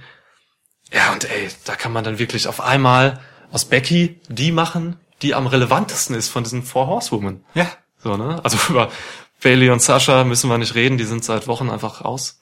Ich weiß nicht, wann die ihr letztes Pay-Per-View-Match hatten. Ey, Also, es ist eine Schande. es ist eine einzige Schande, wirklich. Die sind raus. Und jetzt hat man quasi, und, und das war, also das ist wirklich das komplette Gegenstück einfach auch, ne, zu, äh, zu, zu Charlotte und Lynch, was man da mit Bailey und Sascha gemacht hat. Bailey und Sascha hatten diese langwierige, ewig andauernde, wie immer wieder an Fahrt verlorene Fehde, die mal dann wieder keine Fehde war, dann wieder eine Fehde. Und Charlotte und, und Becky hauen da einfach innerhalb von nicht mal zwei Monaten so eine Feuerwerk raus an Emotionen und an äh, Überraschungen und sonst was. Irre. Ja. Finde ich geil. Ich find's auch geil, dass das Ganze diese Unberechenbarkeit halt dadurch hat, dass es WWE entglitten ist. Also ich mag halt einfach diese Momente, in denen sich manifestiert, dass das Publikum am Ende doch die Entscheidungen trifft. Oh yeah. So, ja. Also natürlich, Wrestling ist gescriptet. Spoiler übrigens, wer es nicht wusste. Matchausgänge stehen vorher fest. Ähm, Echt? ja, schon. Wow. Aber wie das Publikum darauf reagiert, das kannst du zwar beeinflussen, aber Mann, das Publikum ist lange darüber hinweg, sich halt an der Nase herumführen und verarschen zu lassen und immer so zu reagieren, wie es gewünscht ist. Und da ist diese Situation eine, bei der ich mir also wirklich so sicher bin wie selten, dass das nicht so geplant war. Niemals. Dass man auf jeden Fall etwas anderes erwartet hat. So. Ja. Macht man es nicht, versucht man Charlotte mit aller Macht äh, in dieser Rolle zu behalten, ja, als Face, als Champ, dann wird sie halt ein weiblicher Roman Reigns. Also, worst case. So, ja. Ja. ähm, was sicherlich nicht schlecht ist. Roman Reigns verkauft absurd viel Merchandise. Ähm, Niemand verkauft mehr. genau, ein Ja. ähm, äh, Polarisieren tut durchaus gut. John Cena überholt, Wahnsinn. Ja, ich meine, John Cena ist der Inbegriff vom Polarisieren, was das angeht. Und ne? Merchandise, ja. Und äh, ja. ähm, aber ich ja, weiß halt nicht, ob das jetzt schon die Rolle für Charlotte Flair ist. Ähm, und auch eine, in der sie sich wohlfühlt. Keine Ahnung, ob Roman Reigns sich wohlfühlt. Ey, ich glaube, Charlotte wird nicht Wahnsinn, mit wahnsinnig viel Schaden aus dieser Sache rausgehen. Also Charlotte hat schon einfach noch, eben weil sie einfach so eine wahnsinnig gute Wrestlerin ist, hat sie einfach noch immer noch genug Standing und so, dass sie nie so richtig absacken wird und so richtig gehasst wird. Und also ich glaube, Charlotte kommt da gut bei raus im Endeffekt. Aber Vielleicht mit einer kleinen Macke, aber, Aber, aber Charlotte hat halt auch einfach beim SummerSlam kein gutes Match gerestelt, muss man ja auch dazu sagen, ne?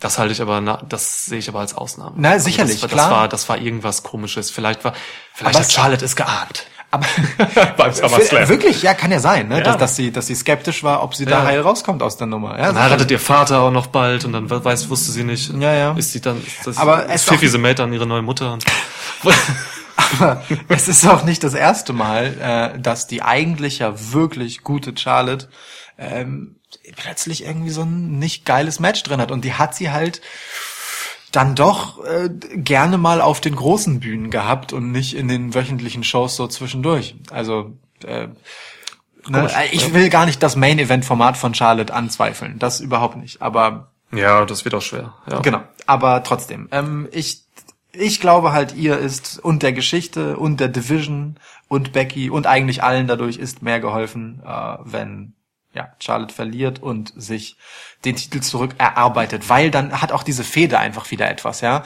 Wenn Becky jetzt verliert, naja, dann, dann ähm, ist sie halt weiterhin genervt, äh, dass Charlotte unwürdig ist und sie eigentlich die bessere. Das ist ja im Prinzip erst einmal der Kern der Fehde, ja.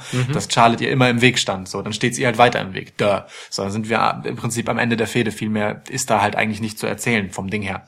Ja. Ähm, haben wir hier einen Titelwechsel, dann bekommt das Ganze halt gleich eine ganz neue Tragweite für eine Fehde, die sich, wenn Charlotte sich wieder hochkämpft, dann halt, keine Ahnung, in ein paar Pay-Per-Views dann halt äh, wieder manifestiert und so. Also insofern, äh, Ja. in dem Ausgang steckt für mich mehr Potenzial. Und ich finde es schön, dass wir uns endlich mal nicht einig sind beim Matchausgang. Auch wenn wir uns einig sind, dass uns dieser Ausgang, den ich vorgeschlagen habe, besser gefällt, oder? ja, auf jeden Fall, klar. Gut. klar. Aber So. wir haben beide auf Charlotte getippt, oder? Nee. Ich habe auf Becky getippt. Ach so, cool, da habe ich dir gar nicht zugehört gerade die ganze Zeit. ja. Dann hab ich. Next, Roman Reigns gegen Braun Strowman. es handelt sich um das Main Event dieses Pay-Per-View-Events. Ähm, Das ist ziemlich Reigns wahrscheinlich, verteidigt seinen Universal-Title in einem Hell in the Cell-Match gegen Braun Strowman und Mick Foley ist der Special Guest Referee. Oh yeah. Hallo Mick. Hey Mick, was geht? Mick hört uns heute nicht zu. Doch klar. Nein.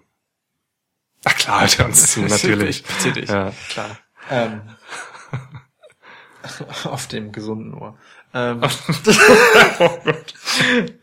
Vergraul Mick nicht als Hörer. hey, Mick kann damit um. Ähm, ja, wir haben hier also ähm, Roman Reigns, den immer noch nicht so richtig geliebten Universal Champ, auch wenn man ihm alles, was man hat, nämlich The Shield, als Rückenwind an die Seite gestellt hat.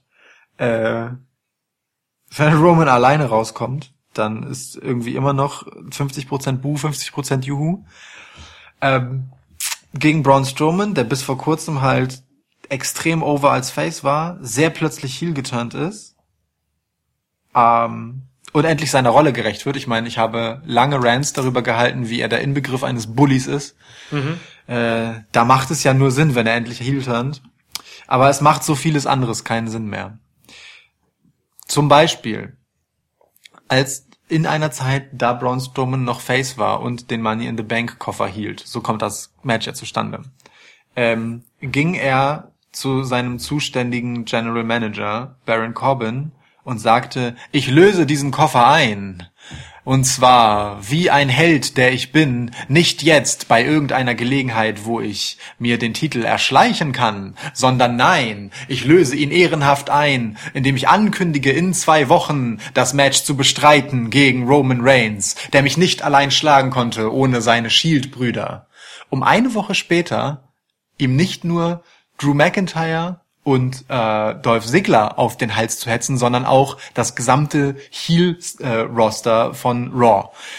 Inklusive Kevin Owens und Elias. Ja, Wie sorry. passt das zusammen, dass dieser heroische Braun Strowman sich eine Woche später will, ah ja, nee, weißt du was, mir fällt ja gerade ein, Shield ist ja voll überlegen. Also ist ja mega dumm, dass ich denn, dass ich, jetzt habe ich das eingecashed und jetzt habe ich gar keinen Vorteil mehr, das ist ja super blöd. Lass mal, lass doch mal die nächsten zwei Wochen einfach, ähm, äh, lass, lass die dreimal vermöbeln. Äh, und Roman auf jeden Fall vermöbeln. Weil, äh, ist ja besser, weil dann kann ich ja den Titel. Also, hä? Wo ist denn da die Logik? Also ich meine, das widerspricht ja allem, wofür Braun Strowman vorher gestanden hat. Wir haben hier halt einen Typen, der vorher Tag-Teams einfach in Handicap-Matches nach allen Regeln der Kunst auseinandergenommen hat. Das, also, das entbehrt jeglicher Logik. Ja. Ja. So, ich muss kurz Luft holen. Cool, hol Luft, hol Luft. Und ich bin, ich habe jetzt wieder diesen Flashback, dass ich wieder darüber nachdenke, warum Kevin Owens mit rausrennen musste. Ja, Gott. ja, ist, äh, ja. Aber wir haben darüber geredet. Wir haben darüber geredet. Und Elias, der kein Match auf der Karte hat übrigens. Ja. Elias hat auch. Elias ist wie Sasha Banks und Bailey. Warum hat der eigentlich nie Matches auf der Karte? Im Gegensatz zu Sasha Banks und Bailey taucht er dann wenigstens trotzdem auf in den Events. Ja, TV-Time die sind ja, die sind ja einfach nicht da. Der hatte in 90 Tagen drei Matches gewrestelt. Das ist schon wenig für einen, der wirklich absolut over the top ist. So. Ja. Aber der muss halt immer Songs schreiben. Aber ich fand die Segmente einfach geil, auch mit Trish. Absolut. Also, Also, also alles, auch mit Alexa, dieses, das, dieser kleine Flirt zwischen den beiden auch Ja. und so, fand ich, fand ich alles ganz gut. Also Elias wird schon ganz gut eingesetzt, nur ich will auch langsam mal In-Ring-Action von ihm sehen. ja, total. Ja. Also, Hat man ja schon gesehen und das war gut. Genau, wie lange will man diesen Status halt einfach no- noch verwalten? Es gibt ja im Moment einfach keine Entwicklung. Ne? Mhm. Elias ist dann auch wieder der Typ, der, ähm, naja, Leute overbringt, indem er auf seine Art mit ihnen interagiert, ohne dass wresteln muss.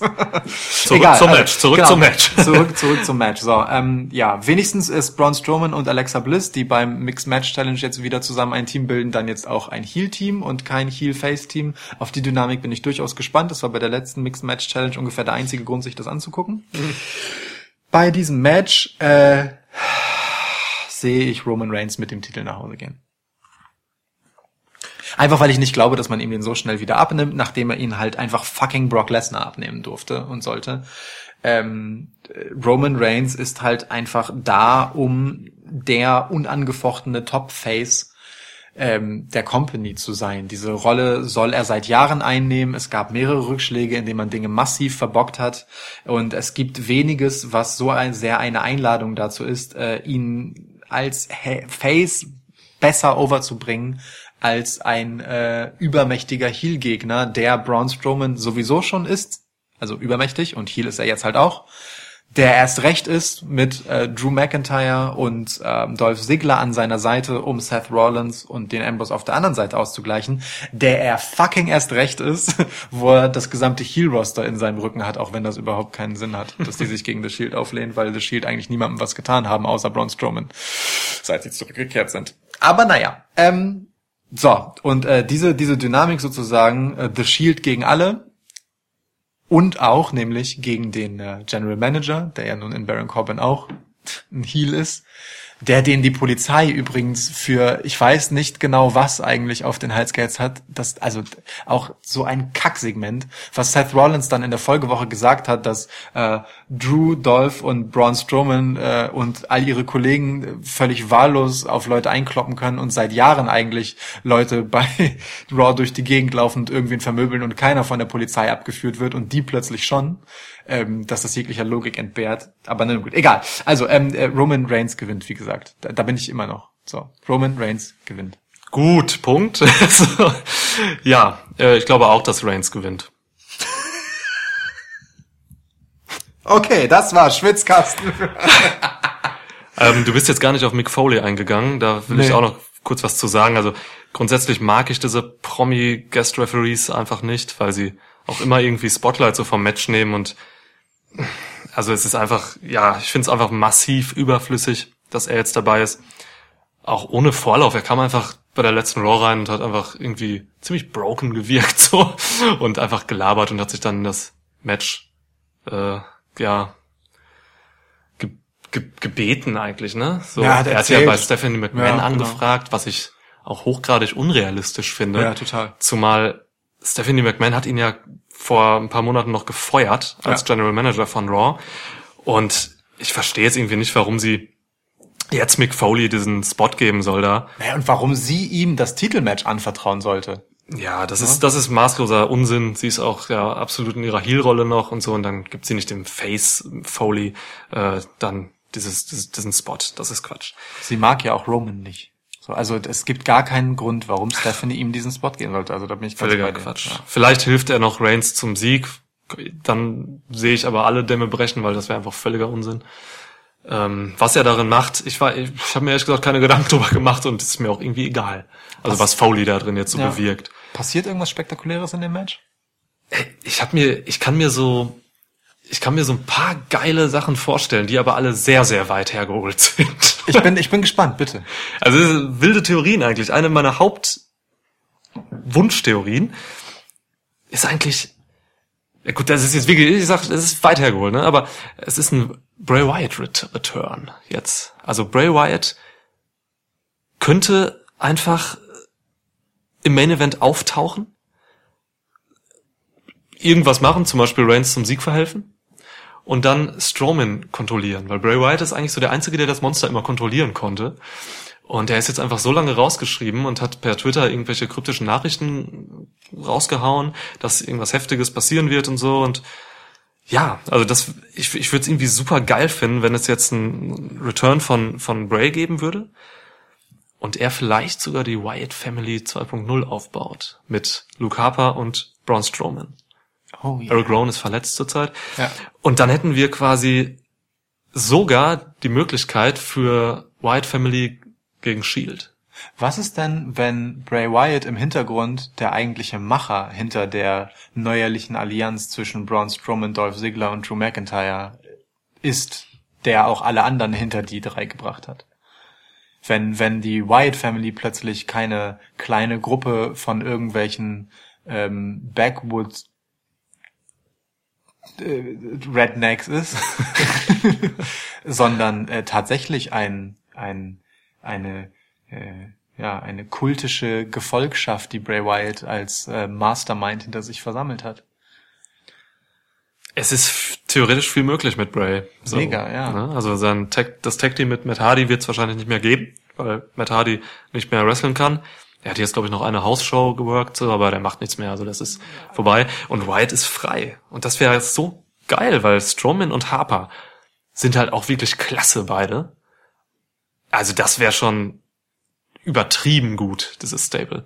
Und auch würdig, absolut äh, The Shield die Stirn zu bieten. So, sehe ich mehr. Ich will aber, ja, ich will aber auch einfach dieses Stable mit Braun Strowman und Ziggler und McIntyre nicht mehr sehen. Das finde ich, finde ich, das passt mir irgendwie nicht. Das finde ich nicht gut. Ich finde, die sind, die sind so getrennt, waren sie einfach stark genug und hatten auf ihre Art Drew und Dolph im Tag-Team so und Braun halt alleine mit seinen Händen. äh, hat er, hatten die beide einfach, hatten die alle einfach viel zu, hatten genug Momentum einfach und mussten nicht zusammengesteckt werden. Nur um Shield overzubringen, so. Und im Endeffekt dann Roman overzubringen, das sehe ich irgendwie nicht. Zumal man eigentlich, mein Gott, man hätte Braun einfach gegen das Shield stellen können und dann wäre alles gut. Ja. Schade. Ja, aber wie gesagt, also Reigns wird das hier gewinnen, da bin ich sicher.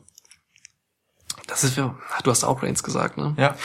Eine zweite Option wäre noch, vielleicht ziehe ich die sogar, damit ich einfach nochmal was anderes tippe als du jetzt. Du musst das nicht tun, aber du kannst es zur Unterhaltung unseres Publikums gerne sagen. Niemand wird kontrollieren, wie unsere Ergebnisse Ich glaube, ich, ich, glaub, ich ziehe wieder die No-Contest-Karte. Oh, okay. Und die könnte ich mir so erklären, dass Mick Foley, also die, wir sind uns einig, dass Reigns und Strowman sich zerstören im Ring. Ja. Die werden sich zerstören. Und es kann sogar sein, dass sie vielleicht sogar auf den Käfig gehen. Und dass vielleicht sogar ein Chokeslam angesetzt wird. Wie damals beim Undertaker gegen Mick Foley. Und dass Mick Foley dann das Match stoppt. Bevor der passiert. Bevor Weil der, keiner- doch, doch, bevor der passiert, ja. okay. Ja. Egal wer von den beiden durchfliegen will, sie würden sterben. Ja, ja. Also ich kann mir vielleicht sogar noch so ein, so ein, so ein Match-Stop durch Mick vorstellen. Ja, weil Ich wüsste nicht, was Mick Foley sonst auch da drin machen sollte. Weil er sagt sozusagen, ey Mann, das hat mein Leben ruiniert. Genau. Guckt, guckt euch an, wer ich bin, mir tut jeder Schritt weh. Genau deswegen. Ja. Also das Mick Foley ist egal genug, dass er der Buhmann sein kann, dass er das Match stoppt. Sozusagen, ja. Das stachelt die Fehde dann auch noch mal weiter auf. Man kann noch länger Shield gegen alle machen. Also findest du das realistisch? Dann würde ich finde Ich finde es, ich finde das keine schlechte Idee. Nein, mir gefällt das tatsächlich gut. ja komm, also schreib ich find- auf, ich gehe mit No Contest. Okay. Ist notiert. Referee Stop. Ist notiert. Ich finde, ich finde, das ist eine, eine sehr schöne Theorie, ähm, die, ja, die die Feder halt am Leben hält. Ne? Du hättest nur halt leider das Problem, dass du damit ähm, erst einmal das Trio Dolph Ziggler, Drew McIntyre, Braun Strowman nicht auflöst. Ja. Aber ähm, an und für sich, ja. Ich finde sowieso, also ganz ehrlich, ich finde, dass man Shield da jetzt mit reingezogen hat, schon einfach schwach. Schon einfach schwach und beliebig. Wir hatten eigentlich zwei relativ klare Konstellationen, die lauteten ähm, Roman Reigns gegen Braun Strowman. Die haben beide genug Geschichte und Dynamik gegeneinander gehabt.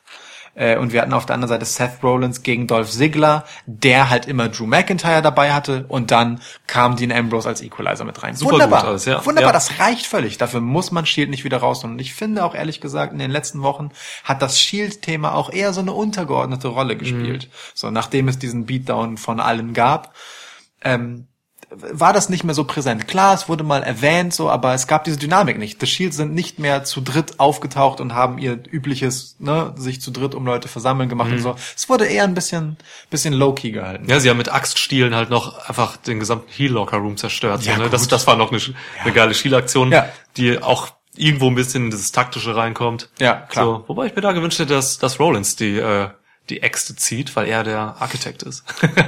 ja. Das stimmt. Warum aber haben die nicht die Axtteile dran gelassen, also die, die wirklichen Äxte und haben nur die? Stiele genommen? Äh, Ich könnte mir vorstellen, dass äh, die Eigentümer der Halle irgendwie was dagegen hatten. Aber ja, Also da sind sie, glaube ich, nicht so streng mit in den USA eigentlich, oder? Sicherheit in tja. Arenen. Ähm, ja, aber jedenfalls ist das Shield-Thema natürlich irgendwie da, aber nicht so überpräsent im Sinne von, es geht jetzt wirklich Shield gegen alle, sondern es ist, sind irgendwie schon noch klare Einzelmatch-Konstellationen und die Geschichten stehen für mich irgendwie ein bisschen immer noch mehr im Mittelpunkt. Ähm, zumal halt das Dolph Ziggler, äh, Drew McIntyre gegen Seth Rollins und Dean Ambrose Match ja auch sehr kurzfristig dann einfach noch angesetzt wurde. Sehr, ja. Ähm, ja, gut, okay. Aber also ich finde deine Theorie super. Sie gefällt mir auch besser als meine, die ja im Prinzip einfach keine Begründung hatte, außer äh, ähm, der vorausschauende, naja, Roman soll halt diese Rolle und dieses Standing haben und Ja. dafür hat man Braun nun extra heel geturnt. Also muss man ja auch so sehen. Man hat Shield zurückgebracht, zusammen oder wieder zusammengebracht und man hat Braun Strowman heel geturnt, nur um Roman Reigns overzubringen als Face. So, oder Das ist äh, unanstreitbar, ja. oder in seiner Overness zu manifestieren oder Ja. weiter zu steigern, keine Ahnung, wie auch immer. Um da nochmal was Gutes rauszuziehen. Ich finde das gar nicht negativ. Ich finde das gar nicht negativ. Das ist ja konsequent, ja. Man hält an einer Entwicklung, die man seit Jahren macht, fest. konsequent ist es, ja. Ja, ne, so, Ja, ähm, der Plan ist halt einfach da und man drückt das halt durch und man drückt das halt mitunter auch mit drastischen Mitteln durch.